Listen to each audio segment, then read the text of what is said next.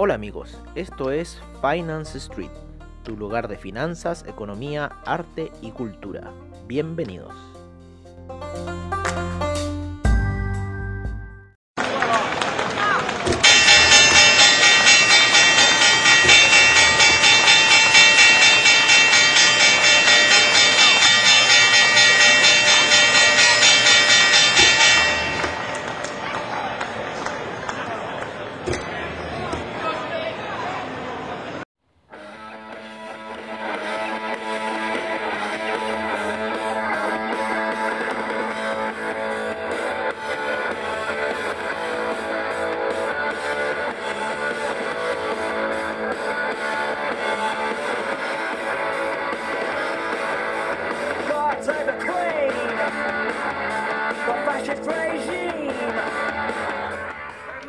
Hola, hola, hola, hola amigos de Finance Street, amigos de Comunidad Traders, bienvenidos al podcast de finanzas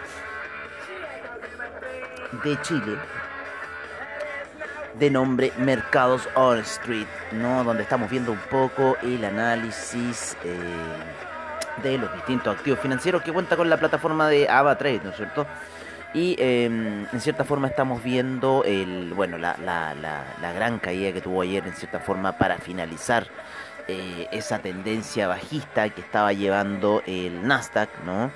Eh, con esa gran salida, con ese gran martillo eh, en gráficos de 4 horas y ahora ya rompiendo hacia el alza nuevamente en eh, gráficos de 4 horas, todavía no llega a la media de 20 periodos, así que ojo cuando eh, vaya a buscar esa situación, todavía está ahí la media, la cruce de la media móvil. eh, que se está formando entre la de 20 y la de 200 periodos. Ha sido una gran toma de ganancias en cierta manera. Eh, todavía se encuentra por debajo del canal esta situación.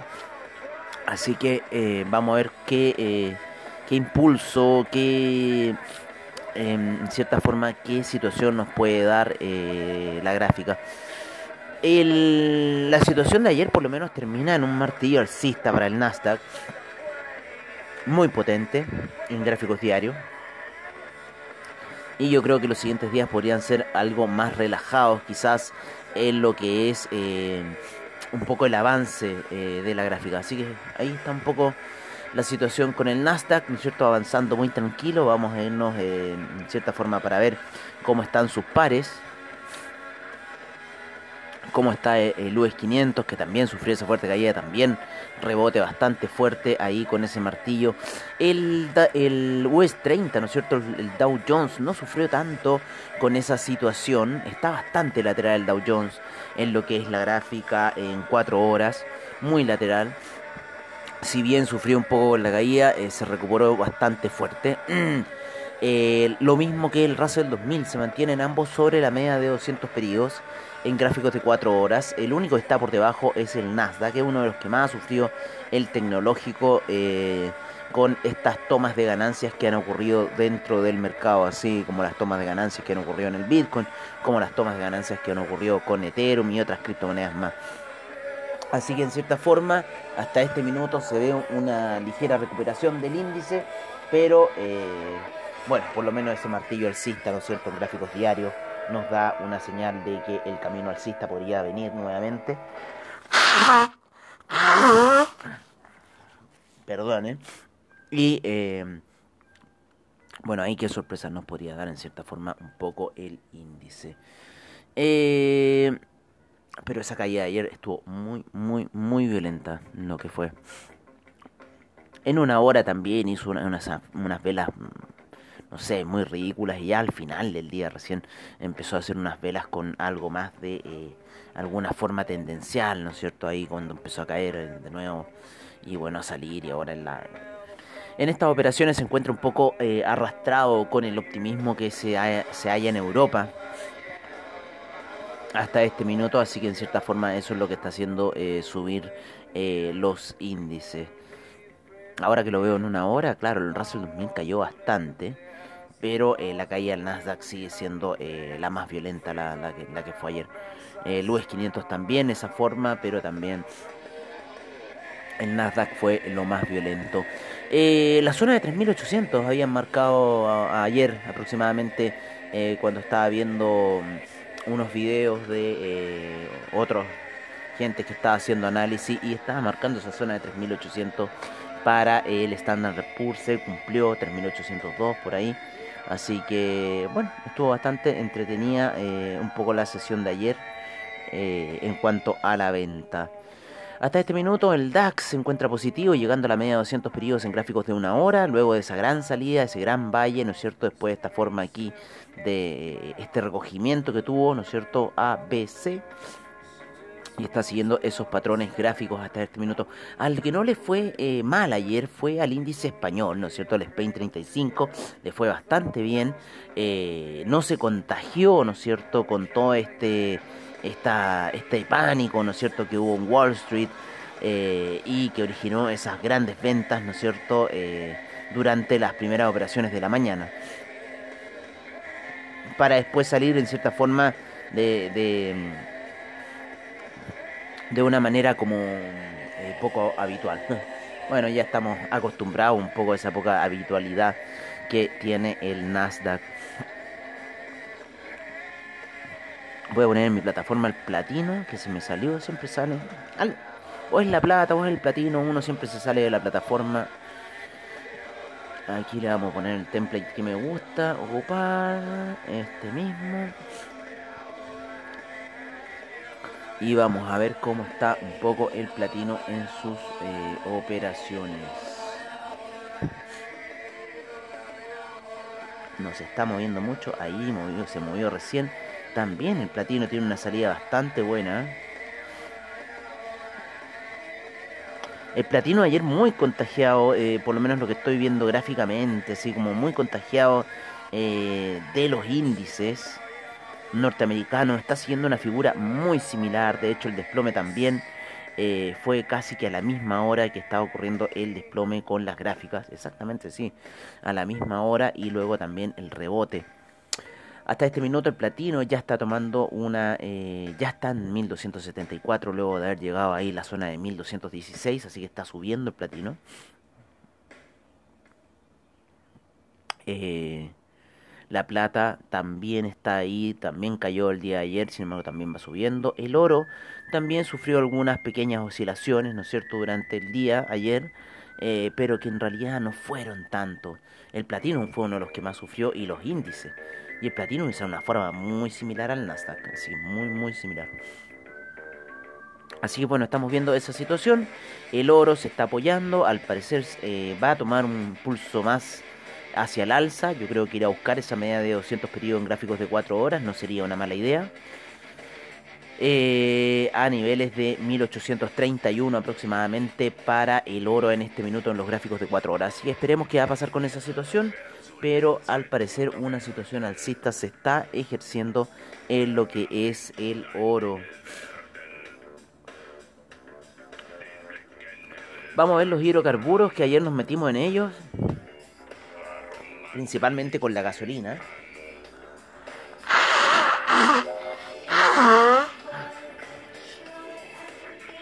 Ay, bueno, estoy congestionado. Principalmente con la gasolina, en una salida eh, muy, em, muy simpática de tubo, por decirlo así.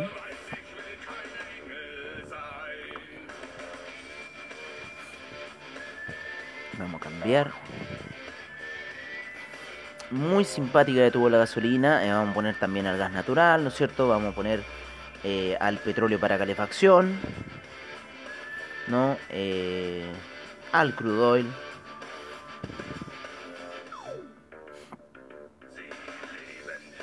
El gas natural sigue cayendo. Aquí está la gasolina. Yo la había movido ayer acá, pero bueno, filo, da lo mismo. La gasolina ahí sigue eh, tomando en cierta forma un color eh, medio alcista. Está apoyado en la media de 50 periodos. Ayer quiso caer, ayer empezó a tener unas correcciones bastante interesantes, lo mismo que el petróleo, los cuales fueron ahí cerca de la media de 50 periodos. Ahora ya en la gráfica se aprecia como que la hubieran tocado pero en ese desplome eh, no la había tocado aún. En el, en el petróleo para calefacción había atravesado ahí la media de 50 periodos y quería como profundizar un poco más la caída, quizás hasta la media de 200, pero no alcanzó. Fue bastante soporte esa media de, eh, de cómo se llama, de 50 periodos, y de ahí empezó a tomar un eh, impulso alcista, lo mismo que el petróleo, lo mismo que la gasolina, están tomando un impulso alcista. El gas ya se encuentra en la zona de la media de 200 periodos en gráficos de 4 horas, va cayendo muy lentamente el gas, así que es luego ese rollover que gapeó hacia la baja, así que estamos viendo un poco eh, lo que está pasando ahí con el gas. Em, por aquí tenía yo el CAC. El CAC está muy lateral en su sesión. El China 50 sufrió un fuerte desplome eh, en lo que fue su sesión, ¿no es cierto? Eh, empezó muy eh, ahí como que no quería hacer nada hasta que indica con un martillo bajista en gráficos de 15 minutos el desplome que tuvo ayer en cierta forma el China 50 Y por otro lado el Nikkei sigue cayendo lentamente, muy pausado, hubo una baja y después estas últimas operaciones del futuro y en cierta forma las operaciones europeas han hecho que esté ligeramente al alza el Nikkei. Ahí estamos con el Nikkei. El dólar peso de ayer se mantuvo muy lateral en la zona de los 706, 704. No quiere morir el... Eh, no quiere morir el, el dólar peso. Eh, ¿Cómo está el cobre? Vamos a ver cómo está el cobre. El cobre está también lateralizando. Llegó hasta unos máximos, ¿no es cierto? Ahí en la zona de los eh, 41, 21 aproximadamente. Esa zona casi los 41 con 22. ¿no? Durante la noche y ha estado en un eh, retroceso aproximadamente el, eh, el cobre. Así que sigue cayendo eh, en lo que va de la sesión. Vamos a ponerlo aquí un poco. Mm, de acá. En un caso extremo, ¿no es cierto? Así que el cobre lateraliza en una hora, está por debajo de la media móvil de 20 periodos y con posibilidad, posibilidad de yo creo ir a tomar una pequeña toma de ganancias, por lo menos en cuatro horas la visión es distinta porque en cierta forma se está acoplando con la media de 20 periodos para quizás un impulso alcista en daily está cambiando un poco la tendencia ya de tantos días al alza, un poco ahí eh, tomando una posición neutral, así que veamos lo que pasa hoy día con la vela daily. Ayer me gustaba mucho a eso de la mañana la vela daily que se estaba transformando en un martillo bajista, sin embargo no termina cerrando de esa forma, termina cerrando ligeramente con un impulso alcista y ahora se encuentra retrocediendo el cobre ligeramente hasta los niveles de 4,17.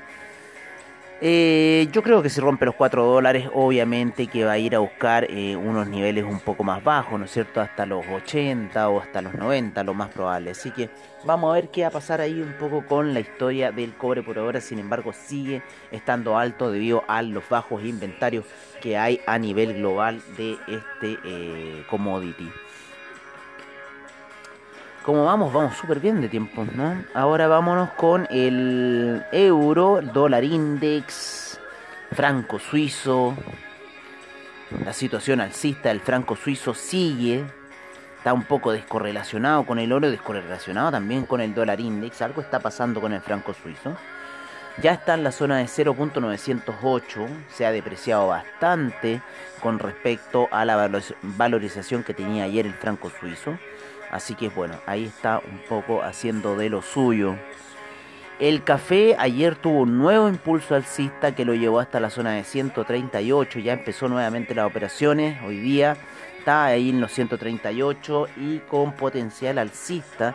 Lo más probable es que pueda ir a buscar un, top que tiene de hace tiempo atrás de los 141. Así que ojo con las operaciones que estén ocurriendo eh, con el café eh, para el día de hoy que probablemente lo lleven a la zona de 141. Eso es lo que estoy viendo. Volviendo al dólar index, el dólar index está con presión bajista, está a punto de romper eh, los 90 para entrar en la zona de 89, así que veamos lo que va a pasar. Eh, esta situación de eh, descorrelación que tenemos en este minuto con el oro y el franco suizo me da ahí que pensar si es que esta lateralización que lleva el oro en cuatro horas irá a hacer un empuje del franco suizo, de, perdón, del oro hacia la baja y cortando fuerte la media de 20 periodos en gráficos de cuatro horas. Así que todavía no ocurre esa situación. Eh, la media de 200 periodos todavía está alta. Vamos a ver qué va a pasar. Eh, pero si estoy viendo aquí el franco suizo que está subiendo, lo más probable es que el oro sufra algún desgaste y pueda caer. Así que ojo con esta situación. Nos vamos a ir un poco eh, con el criptomercado, ¿no? El famoso criptomercado con el Bitcoin, el cual se ha recuperado un poco desde esa gran caída que tuvo el día de ayer. Y anteayer, ¿no? ¿Ayer? ¿Fue ayer o...? No fue anteayer, sí. Ayer estuvo lateralizando, ¿no es cierto? Y ha empezado a salir ahí tímidamente. eh, lo mismo que el Ethereum. Ethereum también ha estado un poco en la misma situación gráfica que... eh, que cómo se llama que el, el Bitcoin, ¿no? Ahora por lo menos en las gráficas de una hora tiene ahí bastante cara que quiere ir a romper quizás hacia el impulso alcista. Vamos a ver en 5 minutos el Ethereum, al parecer sí. La media de 20 periodos le está pegando como ahí que quiere... Está lateralizando, está lateralizando ahí el Ethereum. Entró eh, durante la mañana a las zonas de los 1700 y está peleando esta zona de eh, los, los 1700, la, la, la entrada nueva a los 1700. Vamos a ver cómo está la vela en daily. la vela en daily recuperándose, ¿no es cierto?, de, eh, de la caída eh, que tuvo el día de ayer. Eh, el apoyo en la media de 50, pero hay que tener ojo con esta, media, esta vela daily, si es netamente una vela de respiro para luego quizás nuevas caídas. Así que ojo, por lo menos hay que estar siempre concentrado en las eh, operaciones en gráficos de una hora. Yo creo que quizás en una hora podría ir a buscar la media de 200 periodos que se encuentra a niveles de 1826 para el Ethereum y, y desde quizás ese punto originar algunas caídas. Por lo menos lo que se dibuja gráficamente el día de ayer, Ethereum dibuja eh, una situación de valle y de doble valle con el cual dio la salida y ya a eso de las 12 de la noche, eh, mm, yo diría como esa hora, fue como a eso de las 12 de la noche, a ver, no fue antes esta situación. 23 horas menos 3, no, a las 20, a las 9, tan oscuro, no me acuerdo que haya sido esa hora. Bueno, pero entre 9 y 10 de la noche por allí aproximadamente ocurrió eh, una, una caída que estábamos viendo, ¿no es cierto? En Ethereum, en Bitcoin, de repente dijimos, ya, esto va a caer. Sin embargo, se termina revirtiendo eh, la tendencia de Ethereum y termina siendo un martillo alcista, dando una señal ya alcista poderosa y que hasta este minuto sigue eh, subiendo, haciendo subir al índice. Así que ojo con la situación que está dando Ethereum hasta este minuto. Bastante interesante lo que está haciendo. Como les digo, podría perfectamente ir a buscar aquí en gráficos de 30 minutos.